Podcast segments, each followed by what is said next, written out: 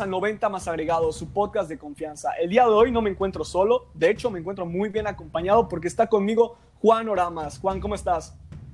Hola David, muy bien, muchas gracias por, por, la, por la cálida bienvenida. Muy, pues un placer estar con ustedes y como siempre hablando de, de qué más que de fútbol. Claro que sí, como siempre de fútbol. Ángelo, ¿tú cómo estás? Pues la verdad es que eh, muy bien, ya es, eh, es, la semana del clásico, lo, el mejor clásico del mundo y pues vamos a platicar eh, pues quién llega mejor pues junto a Juan Carlos. Bueno, antes, antes que nada vamos a darle un espacio a, a Juan para que se pueda presentar. Preséntate un poquito, Ramas, eh, quién eres, explícale un poco a nuestra audiencia todo sobre ti. Pues yo soy Juan Carlos Oramas, tengo 17 años recién cumplidos y pues más que no, no me etiqueto en ningún nombre de periodista, analista, influencer o lo que sea. Yo la verdad es que me etiqueto a mí mismo como un amante del fútbol, donde utilizo redes sociales para expresarme del deporte que amo. Y pues para mí siempre es un placer estar acompañando a, pues en este caso, a dos amigos de pues, David de muchísimo tiempo y pues Ángelo un poco más reciente, pero a eso me dedico, ¿no? A hablar del deporte. Trabajo en la radio, eh, 90 Minutos Radio, nos pueden seguir por redes sociales, estamos como 90 Minutos Radio en Facebook y en Instagram. Y también me encuentro en Instagram con mi cuarta personal, donde ya realizo cosas un poco más personales, entrevistas a jugadores, a, direct a directivos, a directores técnicos, a gente relacionada con, con el mundo de este, de este maravilloso deporte. ¿no? Me pueden encontrar como JC Hora Masá y ahí estoy, pues desenvolviéndome y hablando de este deporte. Pues ya saben, gente, váyanlo a seguir también a 90 Minutos Radio. Espero pues algún día grabar con ellos. Y sin más, el día de hoy vamos a hablar de quién llega mejor al clásico, el Barcelona o el Real Madrid. Silbatazo inicial y dentro podcast.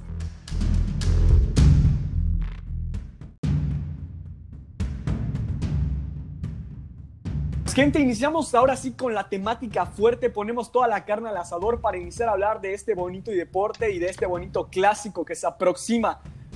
A ver, Pex, te quiero preguntar a ti, ¿cómo ves al Real Madrid, al Barcelona? ¿Cómo has visto sus partidos? Eh, pues ahora sí que, que, su desempeño individual. Tú platícanos un poco sobre eso.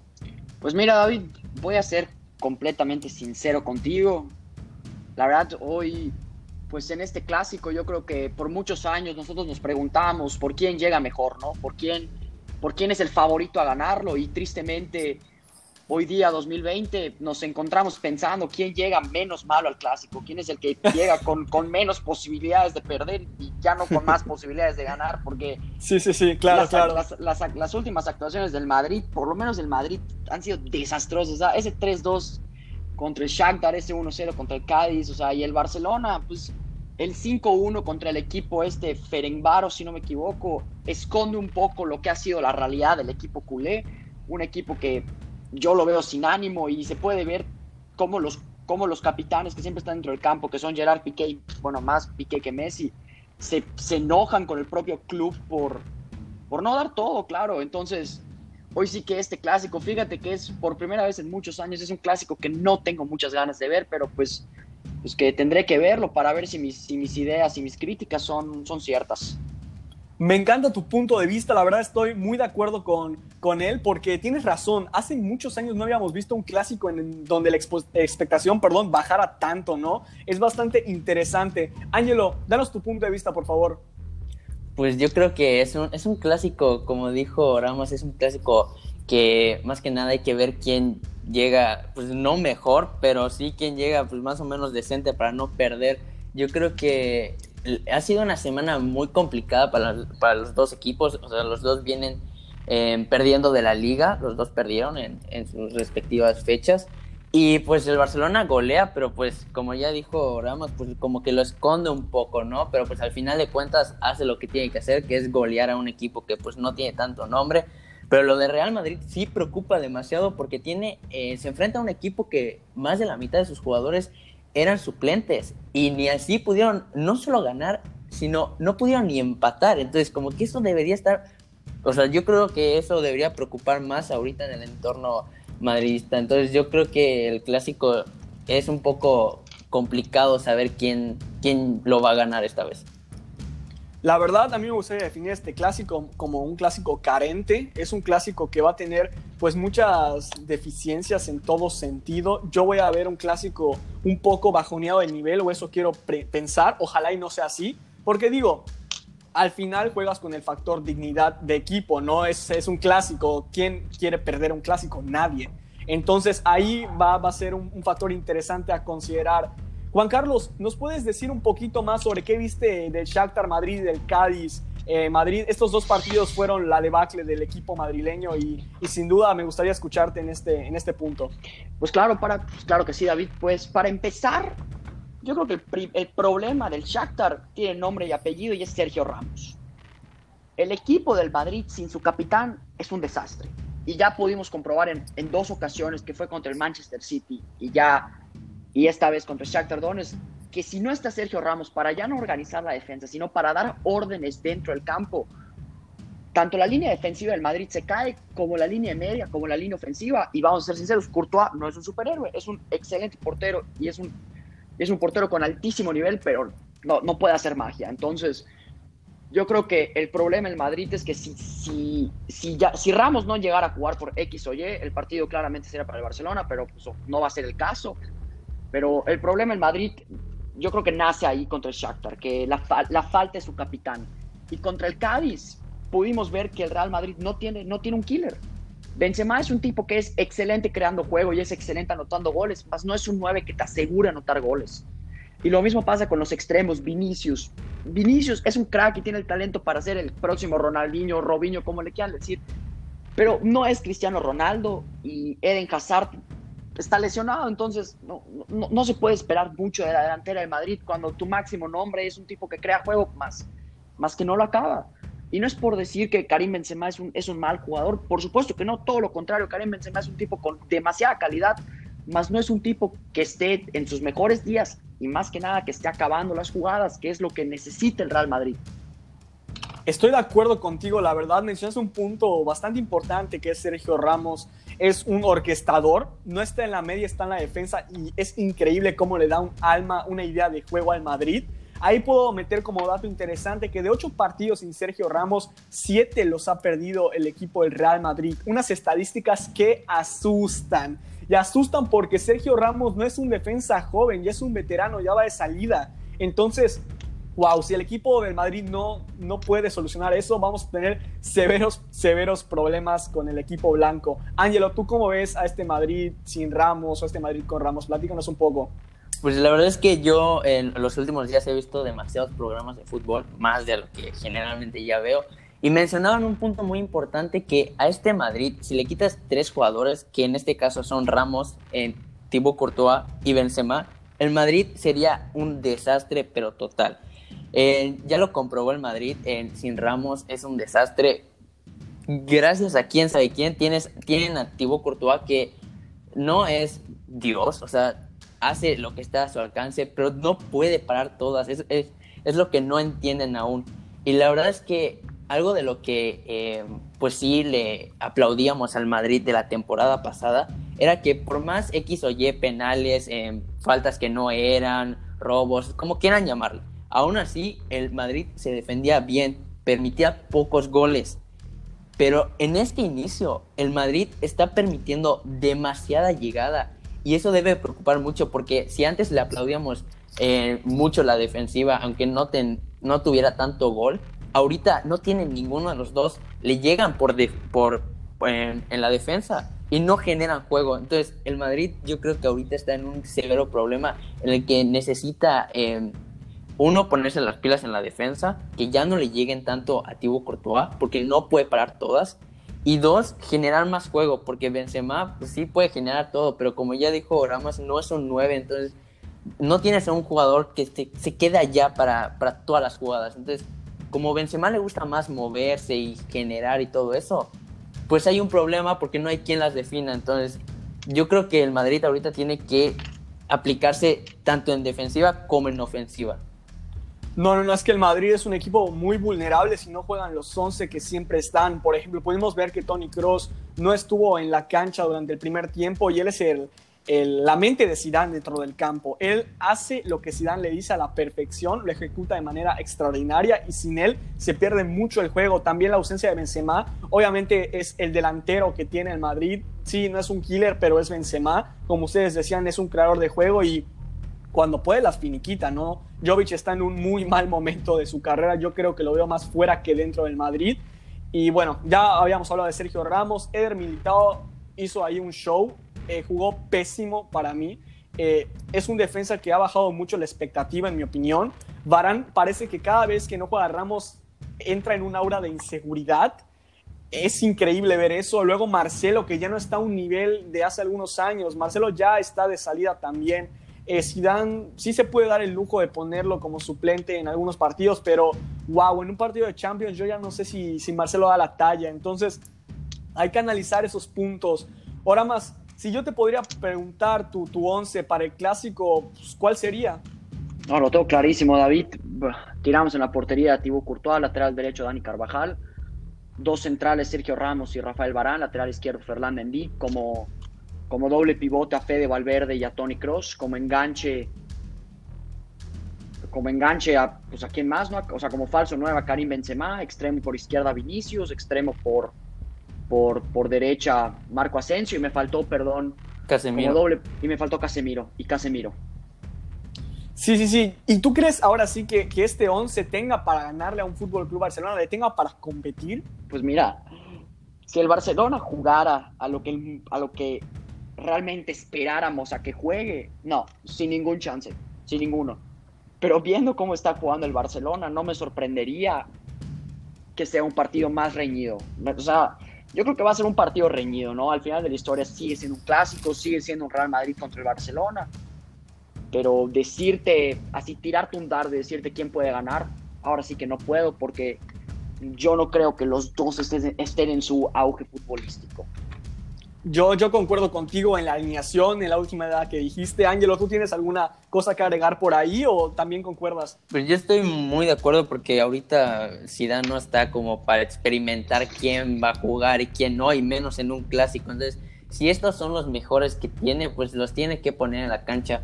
Eh, vi algo que decían en que eh, Modric es un jugador muy bueno, pero pues ya le pesa la edad. Y en el partido contra el Shakhtar, eh, estaba viendo unos eh, pues, analistas y todo eso, y decían mucho que Zidane le, le, le, dijo a Casemiro que haga más el trabajo de, de Modric. Entonces, el problema cuando el Shakhtar atacaba, había un hueco enorme por la media cancha, porque eh, el trabajo que ten, tendría que hacer Modric lo, te, lo hacía Casemiro, más aparte su trabajo, ¿saben? Entonces, allá se hacía un hueco enorme y pues allá es donde le entraban todos, unas avenidas. Entonces, yo creo que en Zidane lo que tiene que hacer ahorita es los mejores que tenga, los tiene que poner. No puede experimentar con si pongo a Marcelo, si pongo a Isco, no, no, no. Los que vengan mejores los tiene que poner.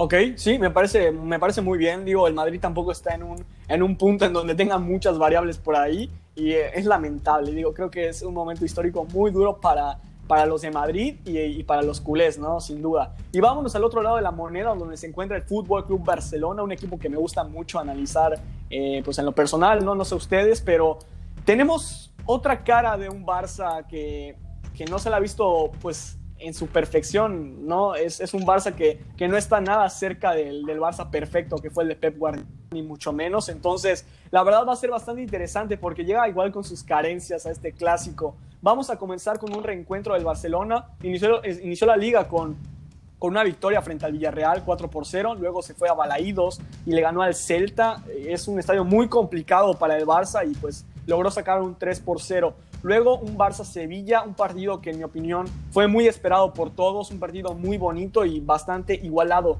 Y a ver, no me quería meter mucho en este tema, pero el Sevilla es un equipo que, wow, cómo ha crecido con la llegada del nuevo técnico. Es increíble, increíble. Y me gustaría dedicarle un, un momento en este podcast a ese Sevilla. ¿Tú cómo lo estás viendo ahora más? No, el trabajo de Julen Lopetegui ha sido, ha sido increíble. La verdad es que todo el mundo tiene, bueno, muchas personas tienen el recuerdo de Julen Lopetegui fracasando en el Madrid, pues después de ese escándalo que hubo en la selección española que firmó un contrato por el Madrid antes del Mundial, donde lo destituyeron como seleccionador. Y la verdad es que también fracasó en el Madrid, ¿para qué, para qué ponerle otras palabras? No fue un fracaso total lo que hizo en Real Madrid Julen Lopetegui, pero ahora en el Sevilla, ah, pues los, los números hablan por sí solos, ahora sí que ser campeón de la Europa League por, si no me equivoco, sexta vez no debe ser algo fácil de hacer y me da mucho gusto ver que un técnico con tanta calidad y con tanto nivel futbolístico y un jugador, bueno, no un jugador, un técnico que entiende realmente este deporte, como lo es Julian Lopetegui, que esté triunfando en un equipo tan histórico y en, en, el equipo más grande de Sevilla.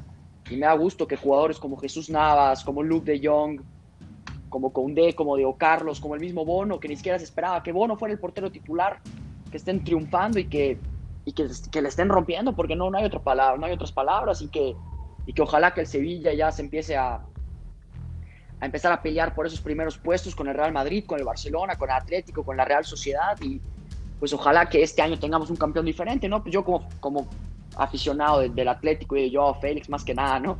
Pues me, me, gustaría, me, me gustaría ver a mi Atlético campeón, que no te puedo mentir, pero me gustaría más ver, un, ver a, un, a un nuevo campeón, ¿no? un campeón diferente. ¿Y por qué no? Este Sevilla tiene todo el nivel y todos los jugadores y la dirección además para lograr la hazaña. Claro, estoy de acuerdo contigo. Ángel, a ti no te pregunto qué piensas sobre el Sevilla porque tienes una opinión bastante parecida a la mía y repetiríamos casi que lo mismo, ¿no? Pero estás de acuerdo en que es un equipazo. No, sí, totalmente. Lo único que pues eh, yo pienso del Sevilla es que, o sea, Lopetegui ha hecho grande a este equipo, pues, digo, no enorme, pero pues sí ha hecho un buen trabajo.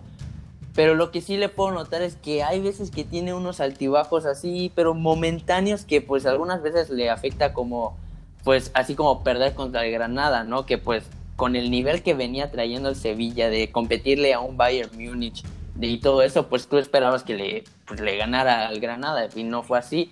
Pero pues de resto yo creo que el Sevilla es un estupendo equipo y que lo que ha hecho Lopetegui es maravilloso. Oye David, antes, pues vamos a David, dejar... antes, antes, de que cierres el tema dime, de dime. Sevilla, Ángelo, yo creo que le estás quitando mucho mérito al Granada.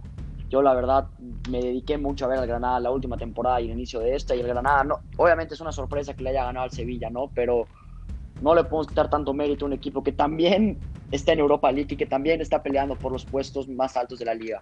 No, Ahora claro, sí ya. o sea, sí, o sea, obviamente pues tiene su mérito, ¿no? Pero me refiero a con el nivel que venía demostrando el Sevilla de pues competirle a grandes equipos, pues uno se espera de que pues tal vez no lo gane fácilmente porque el Sevilla con el nivel que, digo, con el, gran, el Granada, con el nivel que viene mostrando, pues es como que tenga un partido más o menos reñido. Pero pues digo, al final de cuentas ahí está la sorpresa de que el Granada le gane al Sevilla, ¿no?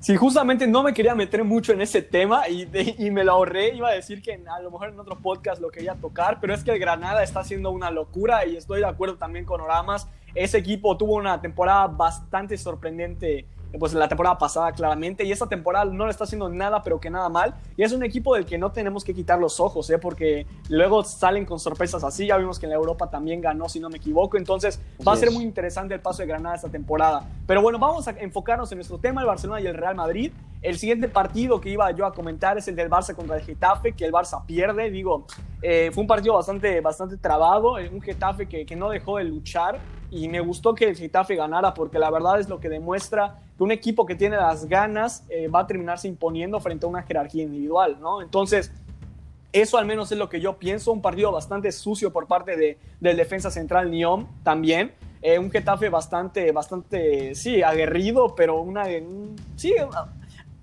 vamos a decir que un aguerrido sucio, ¿no? Es un equipo que, que en mi opinión sí jugó medio sucio, pero se mereció la victoria y ahí está el resultado. ¿Ustedes qué piensan? Pues ahora sí que el Getafe es un equipo que se caracteriza por ser un equipo duro en la zona defensiva, es un equipo que, que se caracteriza por hacer muchas faltas y por, por, recibir muchas faltas de igual forma y la verdad es que no me sorprende que, que haya sido un partido donde, se hayan, donde haya habido mucho juego sucio, llamémoslo así, pero honestamente yo creo que también es una victoria merecida para, para, para el Getafe, no un balde de agua fría directamente para los chicos de Ronald Koeman.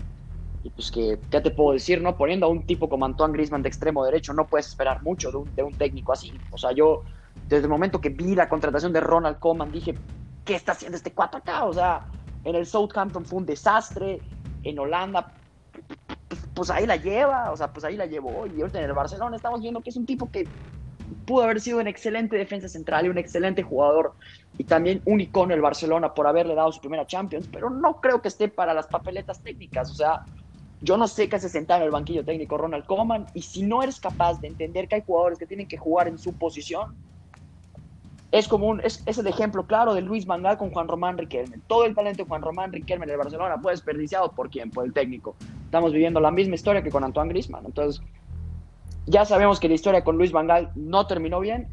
¿Qué podemos, y además los dos son holandeses, o sea, ¿qué podemos esperar de Ronald Koeman?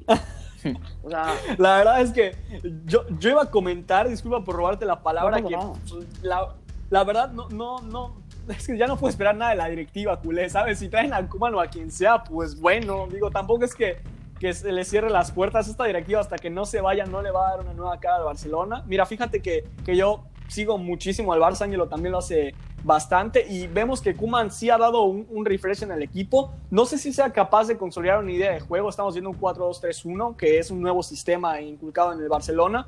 Pero, pues a ver, a ver qué tal. Yo creo que tengo buenas expectativas por parte del técnico holandés, eh, agarrándote pues otra vía ahora sí, eh, Oramas, pero, pero tienes razón, a ver si se logra consolidar. Ya dijeron ahí, eh, bueno, los, los, aspirantes a la directiva del Barcelona que van a entrar a elecciones, que independientemente de lo que haga Kuman no se va a quedar. Entonces allá es otro, otro punto bastante interesante para analizar. Ángelo, ¿tú qué piensas? Pues a ver, a ver, ¿de qué? ¿Del partido contra el Getafe o contra lo de Kuman? No, lo del Getafe ahórratelo porque creo que ya estás también acu de acuerdo conmigo, nada más que le vas a meter un punto todavía más sucio al partido, ¿no? ¿no? Entonces, mejor Personalmente, al Getafe en este partido, digo, el Barcelona no mereció ganar, definitivamente no, o sea, un, un lanzamiento al arco, o sea, es, es, una vergüenza, ¿no? Pero la verdad es que personalmente le agarré un odio al juego del Getafe. Así, literalmente, un odio al juego. Es, es, es asquerosísimo, digo, el Barcelona no mereció ganar, pero da hasta... Uh, yo, hubo un punto en el que estaba literalmente a punto de apagar la televisión, porque no tanto porque el Barcelona estaba jugando re mal, sino porque me daba mucho asco la forma de jugar del Getafe. Pura patada tras patada tras patada. O sea, Niom debió estar expulsado en el primer tiempo. O sea, pero bueno, esa es otra cosa. El punto con Kuma, la verdad es que, digo, no, no creo que vaya a ser un campeón de, de Champions ni nada, ¿no? Pero con los, el poco tiempo que lleva en el Barcelona, se le, ha, se le ha visto unas cosas al equipo que, pues, digo, no es como para ser el equipo campeón ni el mejor equipo del mundo, pero es un, por lo menos son algunas mejoras que antes no tenía tanto el equipo. La verdad es que creo que Coman apostando con los jóvenes le está ayudando mucho al equipo porque los jóvenes entran con hambre, con ganas de, entran con, pues, ganas de triunfar. Entonces yo creo que eso también está ayudando un poco. Entonces, del poco tiempo que lleva Kuman, pues se le ven cosas que, pues la verdad, pintan bien, aunque sabemos que Kuman no se va a terminar quedando, sabemos que el técnico que va a terminar eh, llegando va a ser Xavi, pero pues el poco tiempo que lleva, pues la verdad es que sí se le ven algunas cosas destacables del equipo. Sí, conoce al Barcelona, digo, perfectamente, aunque sea desde otra perspectiva, pero claro, tiene cosas mejorables, cosas que está haciendo bien, entonces habrá que estar pendientes del técnico. Y vamos con una inyección de adrenalina porque el Barça le ganó al Ferencváros 5 a 1 y sí, llega mejor anímicamente hablando al clásico. Eso estamos de acuerdo. Digo, el Madrid llega con una derrota, dos derrotas, de hecho, una en Champions otra en Liga. El Barça llega con una derrota en Liga y una victoria en Champions, que fue una paliza. Entonces, eh, si jugáramos con un factor ahí diferencial entre el, entre el, ahora sí que el estado de ánimo de los dos equipos, yo diría que el Barça llega pues mejor, ¿no? Es por obvias razones. ¿Tú qué piensas ahora más? Pues yo igual estoy de acuerdo contigo, David, pero no estoy de acuerdo en el punto de que Koeman le está dando más protagonismo a las, a las jóvenes promesas. Obviamente sí se los está dando, ¿no? Pero Ricky Puch, ¿por qué? A eso iba yo, a eso ¿Por iba qué? yo. O sea, fue tu segundo o tercer mejor jugador la temporada pasada. Fue el jugador que más estabilidad daba en el centro del campo. Lo siento, De Jong, con toda la pena del mundo. No me llamaste los ojos la primera temporada. Y Ricky Puch sí, o sea. Y la verdad, yo soy completamente objetivo porque no soy fan del Barça, pues, pero tampoco me gusta ver al Barça perdiendo contra el Getafe, ¿me entiendes? Pero sí veo mejor al Barça llegando al clásico. O sea, ese, ese- esa inyección de seguridad que el Ferencváros es. pues, obviamente siempre cae bien una victoria antes de jugar un clásico, pero. ¿Dónde, dónde, se juega David? ¿En el Camp Nou o en el Santiago Bernabéu? En el Camp Nou, se juegan en el Y Camp además, Nou, sí, ¿no, y, además, y además van a jugar de locales, entonces, claro que van a jugar sin su gente, ¿no? Pero están en su casa y, y el Madrid ni siquiera, ni siquiera viene con victorias, ¿no? Ni siquiera viene con una semana positiva. Yo creo que anímicamente el Barcelona llega mucho mejor, pero todo puede pasar, ¿no? Quién sabe, tal vez Vinicius emocione y clave hat-trick, man. La verdad, no no vamos a ver. No, primero Vinicius Pero- tiene que aprender a tirar. A ver, metió gol contra el Shakhtar, no te emociones. Pero, oye, la verdad es, mis expectativas del clásico son bajas, pero ¿qué te puedo decir? O sea, honestamente yo creo que va a ser un partido común y corriente, pero no me, no me espero un 3-0, pero tampoco me espero un 2-1, un 1-0, no, no me espero un partido reñido, me, me espero un, un partido cargado hacia el lado del Barcelona. Ahí está. Sería lamentable tener un empate en ese partido, pero bueno, yo creo que las, las eh, estadísticas apuntan un poquito para ese lado. Yo creo que van a dar, va a ser un show de, de carencias un poquito. Tampoco, di- o sea, decimos que el Barça y el Madrid son los peores equipos del mundo, pero para, o sea, con lo que nos tienen acostumbrados es muy, muy, muy mejorable su No, situación. sí son, sí son. Entonces- sí son los peores equipos del mundo. Listo, ya está. Así Ah, ahí está. Ya está. Metiendo. No, está bien, está bien. O sea, me gusta que le metas más dinamismo al podcast, así no se hace tan, tan derecho todo, pero está, está bastante bien. Sí, sí, sí. No, es que ya está, papo. O sea, Bacho, te clava el Shakhtar Donetsk 3-2, con la mitad de su plantilla, menos de 21 años, tres cuartos de su plantilla, jugadores que eran de la sub-21, y además con Marcelo, que era una avenida, papo, estás pa'l o sea, si yo fuera Zidane, te juro por mi vida que destino a Marcelo a la banca, o sea, fue el mejor lateral izquierdo del mundo, tal vez el mejor lateral izquierdo de la historia del fútbol si te emocionas, un crack, pero brother, no sé si vieron el gol que le anularon al Shakhtar cuando Marcelo No, estaba- no, estuvo cuando Marcelo estaba horrible. de defender, estaba en modo tortura, papo, por favor. Sí, sí, sí, no. O sea, una No, era, no. parecía la carretera Progreso, la banda de Marcelo, no me chinguen, o sea. O sea, ya hay- No, y no, lo sí. mismo, y lo mismo con el Barça, o sea, Piqué no está mejor, o sea, Piqué no está mejor, por más que sea un líder y hable y grite y puta, baja, defiende, no sé qué, macho, no está mejor. Defensivamente Piqué tiene muchas carencias. Y en el centro del campo, Busquets, ni qué decirse, Busquets no corre, no se mueve, o sea, no se mueve. Frankie de Jong es un crack, a ese sí, total respeto, crack. Y arriba Messi, Ansu Fati y Griezmann, tridente cracks también, lo mismo que con Coutinho, pero si pones a Griezmann de extremo derecho, no puedes esperar que te meta 20 goles en una temporada. Sí, no, yo la verdad es que estoy de acuerdo con el último punto que dices y es justamente lo que, lo que iba a abordar ahorita. Qué bueno que me lo recordaste. Ángelo, luego voy a ir contigo porque sé que tienes una opinión muy, muy diferente a la mía, pero yo quiero hablar del francés Antoine Griezmann, un francés que no, no está ni a la mitad de su nivel del Atlético de Madrid. Eh, la anterior temporada tuvo una temporada regular tirando a bien, digo, fue un proceso de adaptación bastante duro y, y tampoco estaba en su posición, pero lo hizo aceptable. Ahora, yo le entiendo ¿Qué, ¿Qué pasa en la cabeza de los técnicos? No lo entiendo. ¿Cuánto les cuesta poner a Griezmann de 9? De 9 clavado. Ya, mm, o sea, no saques a Coutinho de su posición, no importa, está bien, déjalo ahí como, como un armador, un falso, un falso 9 por ahí.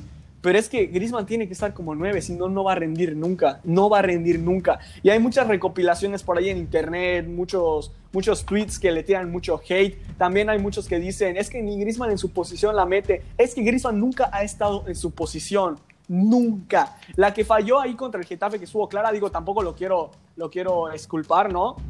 Pero, pero es que le pegó con derecha y con derecha es carente. No sé si, si la santidad Leo Messi le hubiera metido tampoco. Entonces, Mm. sí, digo, creo que está diciendo palabras mayores, pero, pero entonces está, está difícil la situación de Antoine Griezmann. Yo lo veo ahorita mismo eh, en, una, en la banca, ¿no? Digo, también se lo merece porque tampoco es que esté dando el mejor nivel y no está dando un nivel Barça, pero, pero es que yo no lo puedo culpar porque no está en su posición. ¿Quién más? O sea, Griezmann no tiene características de un, de un volante, no tiene características de un extremo, no las tiene, no, no, o sea, por donde las encuentres no, no tiene regate, no tiene, bueno, regate me, refiero a skills, ¿no? Movimientos hábiles, no tiene eh, velocidad, o sea, tiene mucha idea de juego, tiene pegue con el balón, tiene control de balón, pero eso son más características de un del- delantero, ¿no? Entonces, ahí sí lo veo pues, bastante desfavorable por parte de, de Kuman y del francés. Yo, yo no veo esta relación muy,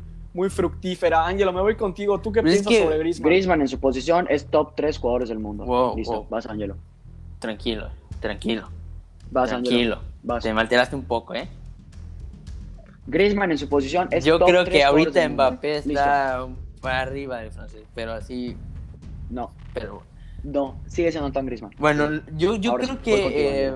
Es un poco raro el caso del francés, porque ahorita en el esquema que está jugando Koeman, pues definitivamente no puede estar en su posición Griezmann porque la está ocupando Messi, aunque Messi no sea el, el 9 fijo, pero está haciendo la función del falso 9. Pero es que no sé, o sea, a mí no me convence de, de todo Griezmann porque es que las oportunidades que ha tenido enfrente a la portería las ha fallado. Y, o sea, a mí me preocupa mucho el tema de que, por ejemplo, a mitad de semana metes un golazo con Francia, pero un golazo así más complicado que, tenía, que, que tenías el fin de semana. Y a mí eso es lo que me preocupa, que llegas con, con Francia, metes un golazo, o sea, un, golazo, así, un tiro impresionante, la, en, el, en el poste entra, o sea, todo fenomenal. Llegas el, fin de semana contra Getafe, tienes una, con el portero, literalmente tienes tu portería sola, el portero ya está muy adelantado, la puedes picar, la puedes hacer como quieras, te puedes llevar al portero, puedes hacer lo que quieras, y la terminas mandando a la, a la fila 80, o sea, ahí es donde me preocupa mucho de que el tema de que con, con Francia sí rindes muy bien y, llegas al Barcelona y, y tal vez no estés en tu posición porque pues no está en su posición, pero las jugadas que ha tenido claras frente a la portería y no solo esta temporada, sino la temporada pasada igual hubo unas claras eh, frente a la portería, no puede ser que no las puedas meter, o sea, creo que hasta Kinder la mete, ¿sabes? Entonces ahí es donde yo digo, le- le- eso es como que me hace desconfiar del jugador, ¿sabes?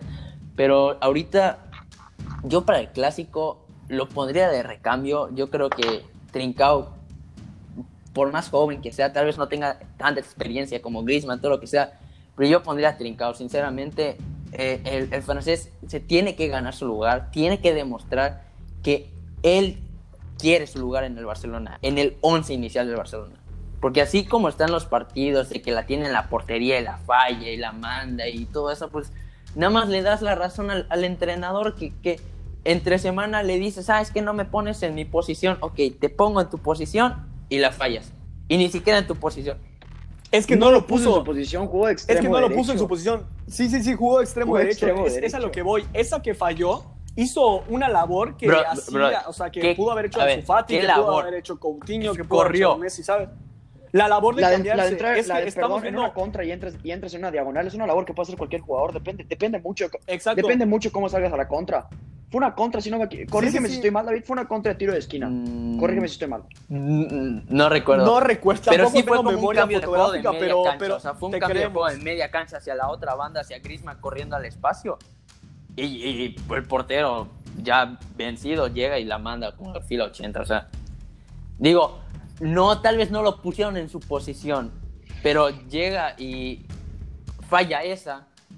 eh, pues, con el frente de la portería, pues el entrenador Sí. dice, no, pues, ¿qué hago? O sea, Yo firmemente creo que ya es un tema incluso de confianza, porque el Barcelona tampoco ayuda mucho a Griezmann en, en ese sentido. El Barça nunca juega para Griezmann y no va a jugar para Griezmann.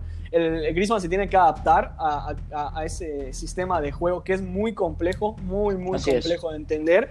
Y muchas veces hemos visto que está solo, se desmarca, no le dan el balón y así, pues, ¿qué, qué, qué le vamos a reclamar, no? Entonces, esos aspectos son los que yo diría que, que se le pueden defender un poquito al francés. Podríamos hacer todo un episodio hablando de Antoine Griezmann porque estoy de Me acuerdo con encantaría. Oramas cuando dice que, que es un jugadorazo, es top mundial. Entonces, sí, si, si Griezmann estuviera en su mejor momento, el Barça daría un miedo, pero bestial, bestial. Pero no lo está, no lo está y también hay que decir los puntos malos, ¿no? Eso es válido, como dice Ángelo, es otro punto de vista que enriquece más al final del día la plática, ¿no? Y bueno, vamos a ir concluyendo este, este bonito episodio que se prestó bastante a debate, hablando y dando pronósticos, pronósticos que están calientitos, que hay, hay que cebarnos un poquito, ¿no? Y a ver, Ángelo, ¿quién va a ganar? el espérate, no, no, clásico hijo, no sábado? iniciaste con qué alineación pondría el Barcelona.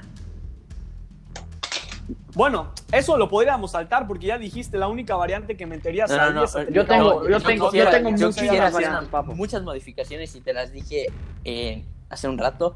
Eh, mi 11 sería, bueno, neto en la portería porque, pues, Ter Stegen no está. Eh, Lenglet, Está eh, lesionado, sí, ¿no? está lesionado. Lenglet, pues, de central. No sé si Piqué o Araujo. Es que Araujo me gusta mucho, pero es que es, sigue estando muy joven y le falta un poco de...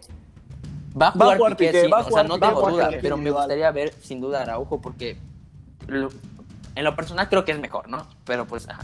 A mí me gustaría de la, de, en la banda izquierda, digo derecha, me gustaría ver a Dest en su pierna. Porque aparte, un punto que comentaba con David, Vinicius es zurdo. Y lo van a poner, Vinicius es derecho. Vinicius es pero lo ponen en, en el, en, en la izquierda, ¿no?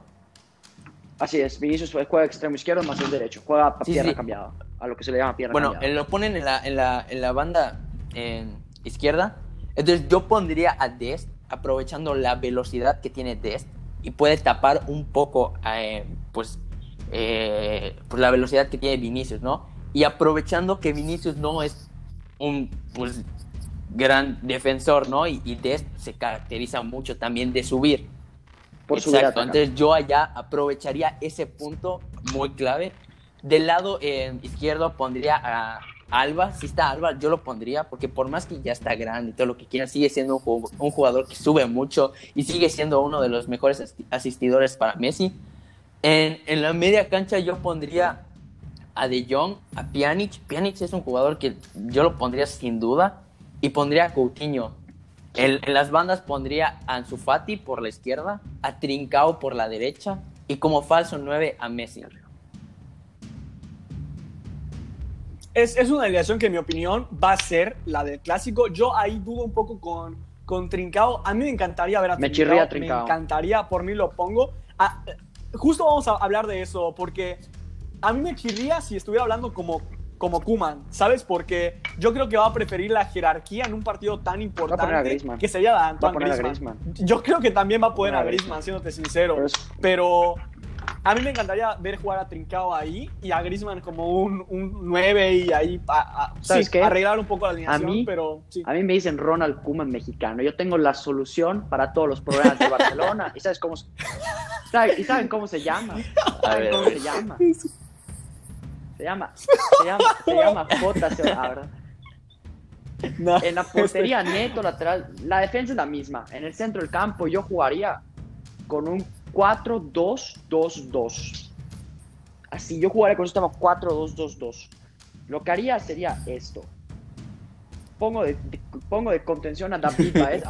Pongo de, pongo de, pongo de, pongo de mediocentros, los mediocentros más cercanos a la media cancha.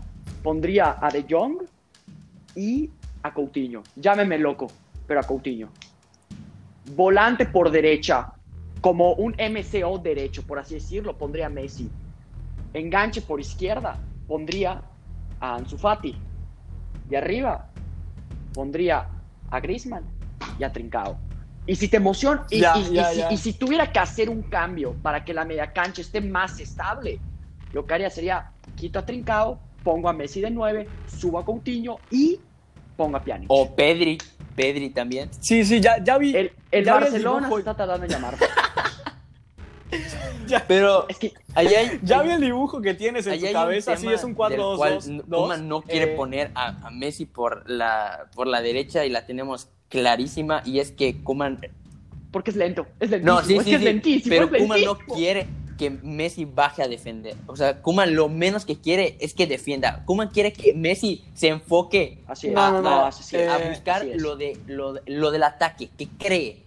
A, a Koeman no le importa tanto que Messi Eh. defienda, por eso lo ponen de falso 9, porque si, si ponen Muy a cierto. Messi en la derecha, no se traen una avenida, pero así la quinta avenida de Playa del Carmen. No, aunque, aunque le diga Kuman a, a Messi, Messi baja, Messi no lo va a hacer. Por eso nunca, ponen porque a no es el estilo de ese juego lado. de la Es el jefe, papo. Messi, Messi, Messi es el boss. Por eso al final ponen a Messi Griezmann porque Sí, sí, Griezmann no. tiene más sacrificio que Messi. Entonces, sabe, Koeman sabe Así que es. Griezmann va a bajar a ayudar a defender. Messi ni de chiste va a bajar. Mira, La alineación que dijo Ramas me, me, gusta bastante, solo que hay un problema y es que el parado táctico se trabaja desde mucho tiempo atrás y Kuma no va a arriesgar Así un parado es. táctico nuevo, Eso lo dudo mucho. Entonces, yo creo que va a salir con un 4-2-3-1 como ha venido trabajando en la temporada y en la pretemporada. Eh, esa alineación sería interesante verla en, en, un transcurso de liga a lo mejor, que, que se arriesgue a poner cosas nuevas. Como me encantaría, en serio, y Oramas lo mencionó antes, un Ricky Puig. Es, es un jugador que, que en mi opinión, es, es actualmente una locura, una locura. Yo no entiendo cómo a Ricky lo dejan todavía en la banca cuando es el jugador en la media que mejor, o sea, que mejor entiende el juego del Barça actualmente y lo mejor lo puede ejecutar. Entonces, yo creo que ahí es un, es un grave error por parte de los técnicos. Digo, entiendo, por ejemplo, a ver, Busquets es el que mejor entiende el juego, pero ya se le dificulta ejecutarlo por su edad. Ricky lo entiende y lo ejecuta. Entonces, ahí es un punto muy interesante que me gustaría ver. Es una pena, otra vez lo digo, que, que Ricky Puig esté en la banca, pero bueno, ojalá y, y le vayan dando oportunidades y, y, se las vaya ganando. Yo creo que cuando llegue Xavi, Ricky va a estar como titular Sin duda. David, antes de pasar, antes de pasar a los resultados, a las predicciones, perdón, quiero decir un comentario que considero muy importante. Sergio Busquets, si estás escuchando esto, corres más, vas más lento que el coche en la Gracias. Ahora tú vienes así, pero echando leña y con todo, ¿eh? Me gusta tu actitud, la verdad, le da otra vez un corre, a este podcast, es, que es lo es que, que, bro, se es que, brother, Busquets corre para atrás, o sea.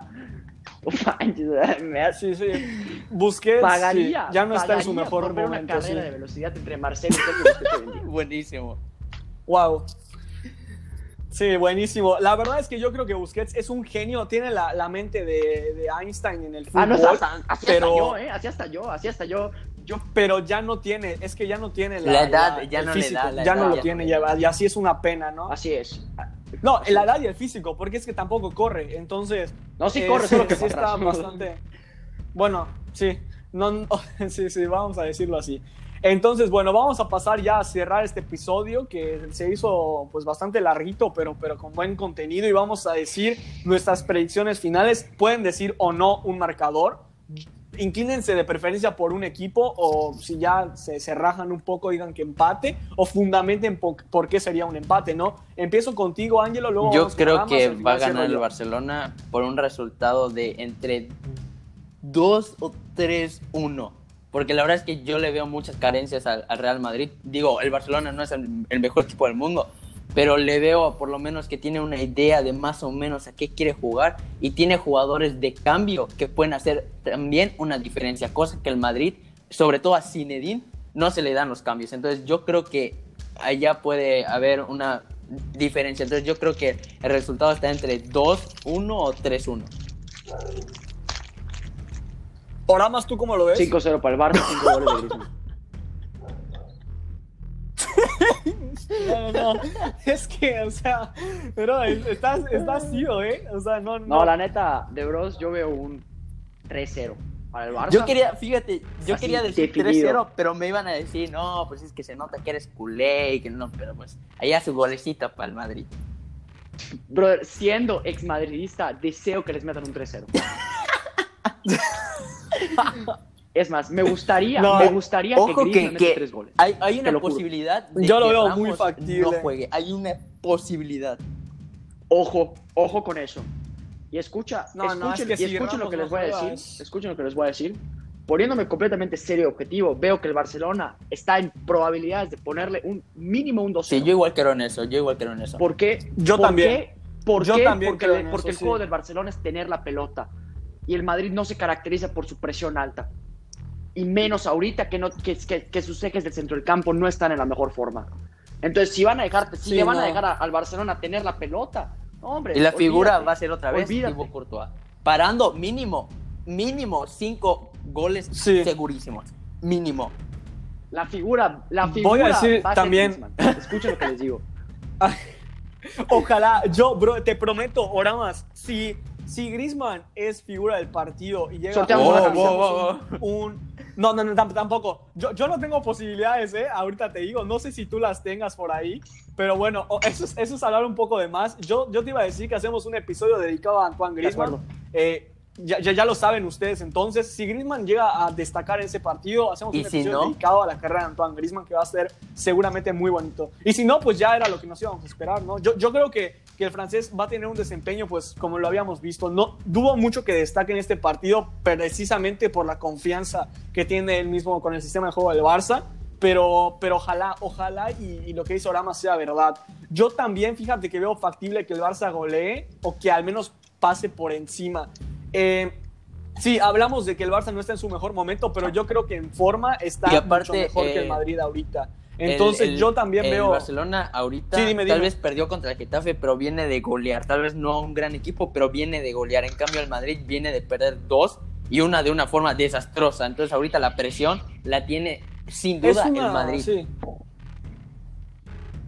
Una inyección anímica, sí, el Madrid anímicamente llega, llega peor que el Barça, en presión llega todavía también perjudicado porque juega de visita igual. Va a ser, van a ser factores que se le van a acumular y yo creo que también el Madrid va a perder. Y voy a dar dos vías, dos vías para darles posibilidades a los que nos escuchan. Yo creo que va, va a ser un partido en donde el Barça aplaste. No, no importa si el marcador o no, o sea, que aplaste en, en- en juego. O un partido que sea tan aburrido que quieras apagar la tele y sea un 0-0. Yo veo estas dos vías de posibilidades y ahí las dejo. Ahí las dejo por, por dar dos opciones. ¿Ustedes cómo lo ven? Pues, pues la neta, ya, pues para cerrar, yo no creo que vaya a ser un partido para apagar la tele, porque al final de la historia sigue siendo un clásico y ten por seguro que los dos se van a romperla, ya sabes qué. Pero sí veo más, pero Sí, sí, sí, sí. veo más factible que, que el Barça golea, que el Madrid tan siquiera pueda anotar un gol en el partido. Sí, yo también lo veo, lo veo factible. Digo, sería muy bonito también ver un Madrid, pues, otra, eh, rejuvenecido en todo sentido, ¿no? Pero, pero yo lo veo muy complicado, muy complicado.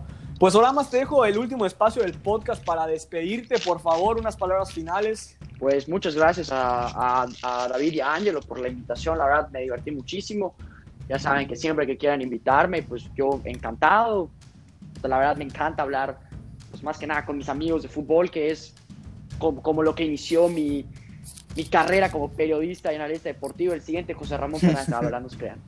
Y la verdad es que, y la verdad es que para, para mí es un placer que me inviten, porque pues, al final de la historia, macho, David, tú y yo jugábamos juntos fútbol y, y sabes que, que más que estar detrás de una cámara grabando, eres mi cuate y que siempre te voy a apoyar. Y Claro. lo mismo contigo, Ángelo. Tú sabes que eres mi cuate y que siempre lo que necesiten acá tienen más que un amigo, tienen un hermano. Y pues Zinedine Zidane me recuerda un poco a Juan Carlos Osorio en estos momentos y con eso me quiero despedir.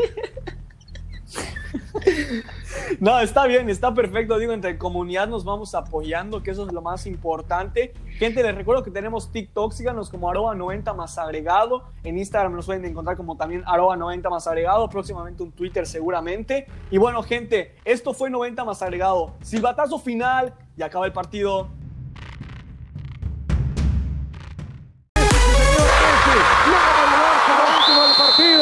El Messi, sí, el 10 Messi. Messi, Messi, Messi, Messi, Barça 3.